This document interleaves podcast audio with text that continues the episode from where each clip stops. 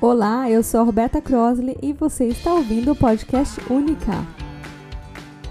Um espaço criado para que a gente possa discutir e refletir sobre nós, mulheres e todo o nosso universo. Toda semana eu trago para você um pensamento, um assunto ou alguém que vai te ajudar e te desafiar a se ver de uma forma única e te inspirar a ser a sua melhor versão de si mesma. Preparada? Vamos lá?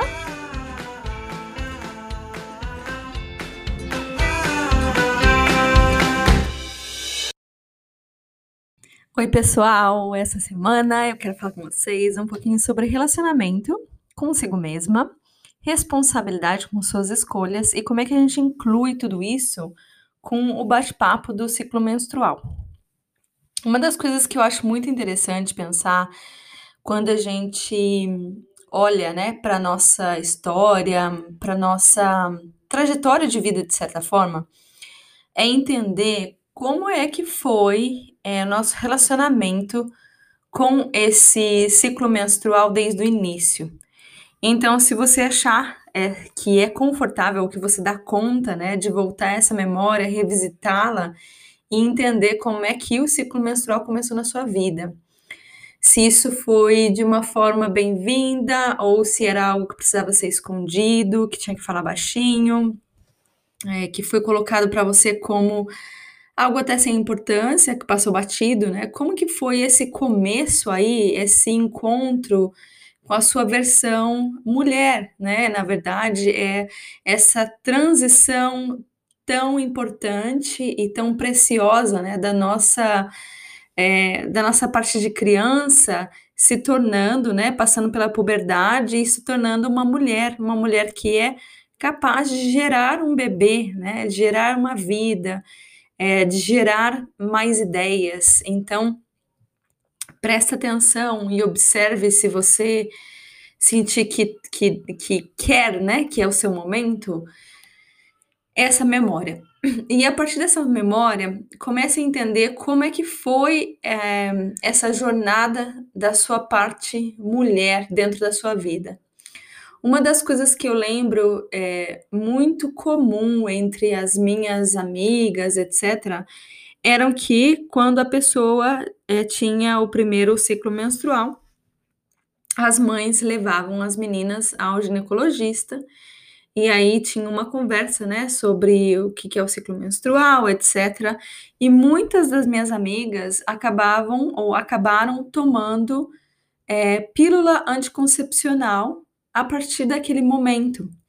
Não, não necessariamente porque elas estavam começando a vida sexual, mas porque, de certa forma, era mais conveniente, né, trabalhar daquele jeito. É, eu imagino, né, que medicalizando para que não tivesse muita flutuação de humor, para que talvez, né, falando-se que não, não teria tanta cólica, etc. Mas uma coisa que eu não lembro, pode ser lógico, né, que essa memória esteja ainda um pouco obscura para mim, mas uma coisa que eu não lembro de jeito nenhum é de ter entendido que a relação com o meu corpo ela seria regida por mim. De certa forma, era como se a gente é, se colocasse numa posição onde a nossa saúde ela seria cuidada por esse terceiro, né, por uma outra pessoa.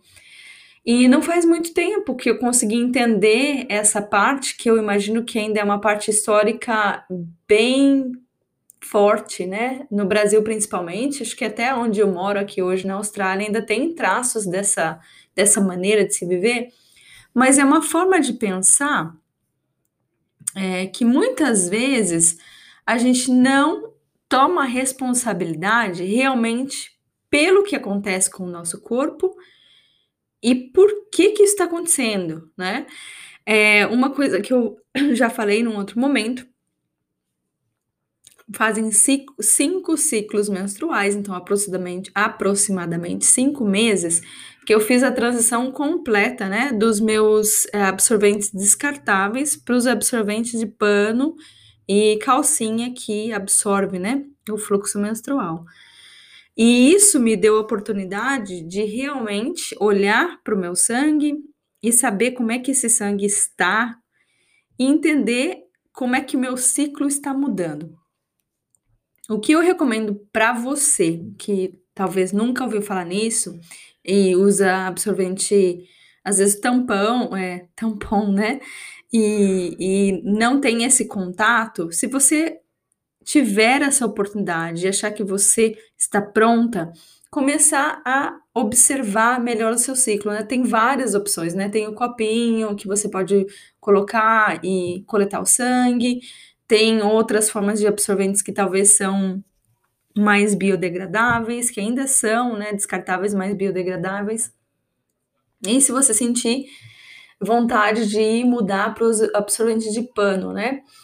E calcinhas, né? Eu acho as calcinhas super práticas. E é o que acontece. Quando você começa a observar esse ciclo, você começa a perceber que vão ter variações, né? Que existem variações e muitas vezes você vai observar, e eu já vi de várias pessoas, você começa a entender se você às vezes está doente ou se você está ficando com alguma coisa, está começando alguma coisa. Por quê? Porque o seu ciclo ou o seu muco vaginal começa a mudar de uma de um padrão que antes não mudava. Então é muito interessante se você começar a observar, eu sempre falo, né, o que eu fui instruída também pela minha mentora, é de anotar por pelo menos três meses. E só depois desses, dessa observação de três meses é que você tem condições de entender um pouco mais o seu padrão, né?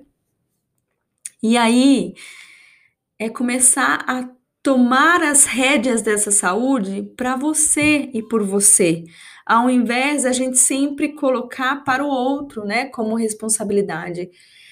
É, no, nos nascimentos das minhas filhas, eu falo assim, é muito, muito diferente. A história de nascimento talvez seja muito, muito diferente para qualquer outro filho, né? Para qualquer pessoa que tem mais de um filho. Mas eu vejo assim que a minha primeira filha, que hoje tem quase oito anos de idade, quando eu estava grávida, e eu estava grávida na, Nova Zelândia, o sistema lá é que você tem acompanhamento com uma midwife, né, que é uma, uma parteira, ela é uma enfermeira obstetrícia, né, obstétrica. Nem sei se estou falando essa palavra errada. E eu lembro que quando chegou no determinado momento da minha gravidez, eu tive um sangramento e, lógico, fiquei mega em pânico, né? Super em pânico. E aí eu fui falar com ela e eu achei, naquele momento, que ela não tinha me dado as respostas que eu achava que eu precisava. E a resposta que eu precisava, na verdade, era de um médico. Por quê? Porque eu acho que aquela hora que teve uma, uma, uma situação onde me deixou assim muito estressada, eu fui procurar respaldo, procurar acalento no modelo que foi construído como o que era esperado para mim, né? Que você tá, tá grávida você vai no médico obstetra. E aí eu acabei e optando por um médico obstetra, fazendo um, um é, atendimento particular que tinha custos extras, porque eu precisava daquela segurança extra. E eu lembro muito da midwife falar para mim assim, é que eu precisava confiar no meu corpo. E eu lembro também que na minha cabeça era assim, eu não quero confiar no meu corpo, eu quero confiar no médico. Eu quero saber no ultrassom que meu bebê tá bem, que tá tudo bem. E, e foi assim uma, uma gravidez dessa forma. Minha filha acabou nascendo de cesárea, porque teve no final daquela gravidez, o médico ele achou que era melhor que ela tivesse o um, nascimento por cesárea. Eu fui lá e tive o bebê de cesárea. Já minha segunda filha, que tem hoje dois anos e oito meses, mais ou menos, quando eu fiquei grávida, uma coisa que eu não queria, olha que engraçado, eu não queria ter a obrigação de tê-la no hospital. Porque, como eu falei, né, na Nova Zelândia é um pouquinho diferente e existem umas clínicas de mulheres que você tem o bebê, que você pode ter o bebê na água, que você pode ter o bebê é, da forma que você tem vontade é, com menos interferência cirúrgica, mas casos que já tiveram uma cesárea anterior, eles não aceitam nesse lugar, por ser considerado de algum risco, né? E eu tive que mesmo tendo acompanhamento de uma parteira. Eu tive que, no final da minha gravidez, entrar em contato com o hospital e ter o, o acesso, né? O, o, médico, uma médica obstetra também, dar uma olhada em como a minha gravidez estava e me dar essa orientação que, né, quando eu entrasse em trabalho de parto, eu deveria me dirigir ao hospital. E, de novo, né, quando a gente fica grávida, eu acho que passam mil e uma coisas na cabeça, e eu não queria é, ter essa, essa, decisão feita por mim.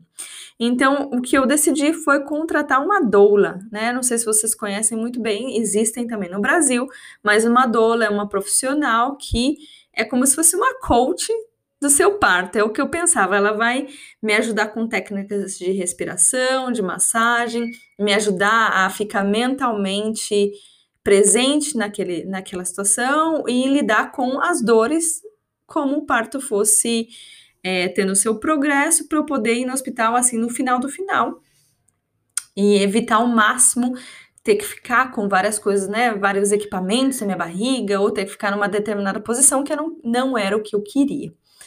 No final das contas, foi assim uma coisa interessantíssima. A minha filha, ela teve um trabalho de parto de quatro horas e meia e eu acabei indo para o hospital de ambulância. A doula nem conseguiu chegar porque foi uma coisa assim muito rápida, uma um parto que teve o progresso muito rápido, dor muito forte quando eu cheguei no hospital, não tinha condições de fazer mais nada e também não tinha condições de tomar nenhum remédio, nenhum medicamento, porque eu já estava já com certeza naquele estágio que eu optaria por uma eu não sei como é que fala em português direito, mas chama epidural, né, que é a anestesia para ajudar naquele momento. Enfim, é por que, que eu estou falando tudo isso? Porque eu acho que dentro da minha história eu consigo ver claramente é, essa transição dessa transição onde a minha saúde era algo que eu não tinha nenhuma confiança, para uma transição onde eu queria ser uma parceira da minha saúde e do meu corpo e deixar que as coisas acontecessem da maneira que precisavam ou deveriam acontecer, sem tanta interferência médica.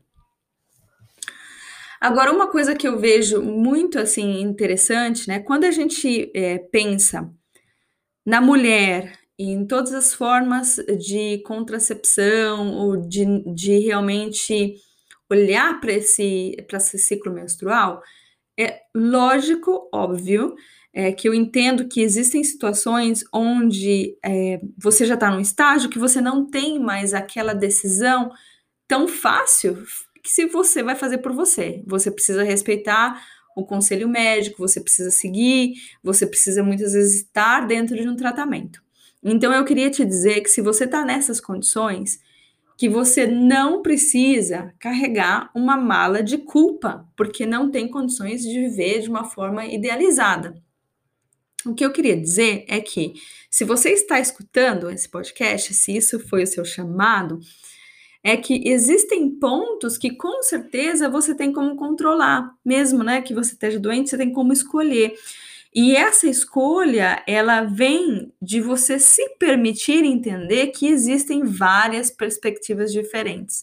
Então, de novo, não estou falando aqui que você tem que se culpar porque você toma um de determinado medicamento ou porque você é, usa é, algum, alguma forma de contracepção ou alguma forma que ajuda o seu corpo a estar melhor, ou porque você teve que fazer uma operação e remover útero, por exemplo.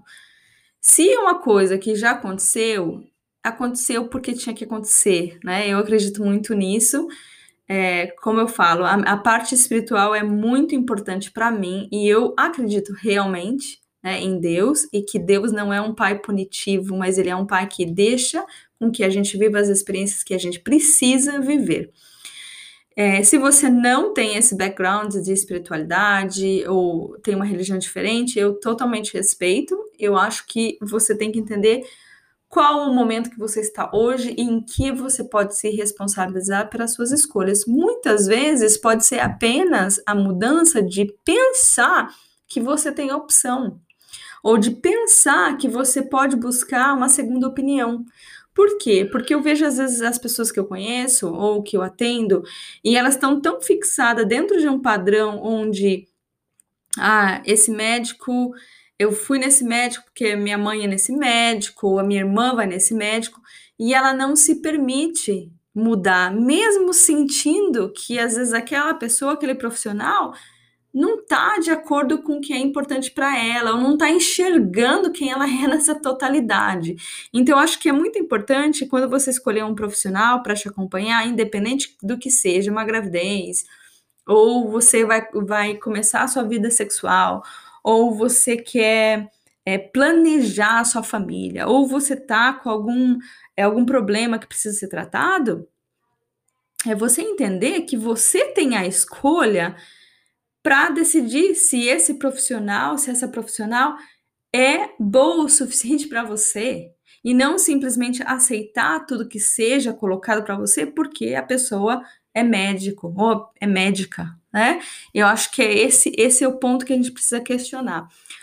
O outro lado disso também, se a gente vê as pessoas que vão muito para esse outro lado, que acham que é, tudo vai ser tratado na base do chá e de ervas, né? Eu também conheço várias pessoas dessa vertente e eu super respeito essa possibilidade, mas eu acho que a gente sempre, sempre, sempre tem que buscar um ponto de bom senso, de entender quando é importante buscar uma intervenção.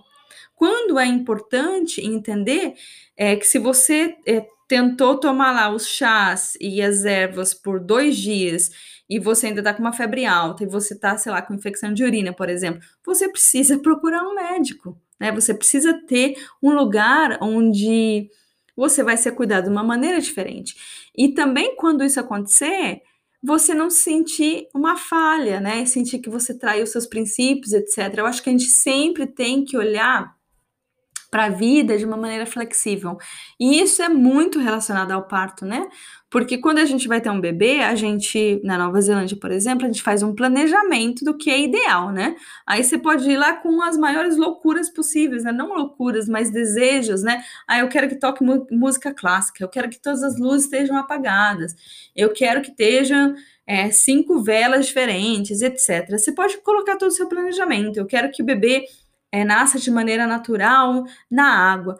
Mas, gente, sinceramente, se você já teve filho, você sabe, né? Que a decisão não é sua, né? No final das contas, ali, se o bebê é, não tá pronto para vir naquele momento, ou tá tendo um sofrimento, ou tem alguma coisa que saiu do lugar, isso não vai acontecer. E, e acho que a gente precisa também trabalhar nessa flexibilidade, né? Nessa plasticidade, entender que muitas vezes é, o sonho ideal ele vive no, no, mundo da fantasia, né? Ele vive no mundo é, de realmente sonhar. Pode ser uma possibilidade, mas você também precisa é, se apropriar das possibilidades que poderão aparecer. Então, olhar com esse olhar, tudo bem, o plano A não funcionou? Qual que é o plano B? Qual que é o plano C? Qual que é o plano D? Né? Eu acho que é mais ou menos nessa questão. Deixa eu tomar uma aguinha aqui. Né? É, em relação, então, ao ciclo, ciclo menstrual, eu acho que tem toda essa, essa parte que precisa ser desempacotada, sabe? Que é entender que quando a gente aceita nós mesmas como mulheres, mulheres que sangram e sangram todo mês, é entender que isso tudo que acontece conosco também é nossa responsabilidade. Também faz parte é, do nosso desenvolvimento e na nossa apropriação como mulheres entender o que se passa no nosso corpo. O segundo ponto é entender que sim, existem várias formas de, de procurar tratamento, de procurar o bem-estar, mas existem também é, o momento onde você precisa saber que não é para você, que você precisa de ajuda e que você precisa de ajuda e tá preparada é, para pedir essa ajuda. E em nenhum desses momentos eu acho que vale a gente ficar se culpando, né? Uma coisa que eu sempre trabalho que é fortíssima em tudo que eu aprendo é aprender a se perdoar. Aprender a se perdoar por não ser aquela mulher super forte que fez que queria tomar a decisão desse jeito. Aprender a se a a se perdoar porque o seu corpo não está funcionando da maneira que você gostaria. Aprender a se perdoar porque hoje você comeu só porcaria e deveria ter comido vegetais e frutas, por exemplo, né?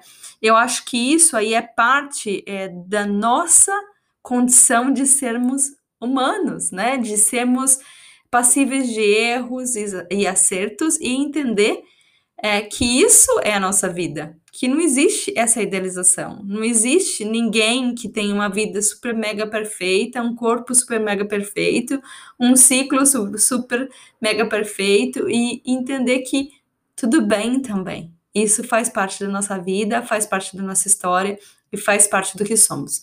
E só a partir do momento que a gente consegue reconhecer quem somos, a gente consegue dar os próximos passos e na direção que faz sentido para cada uma de nós.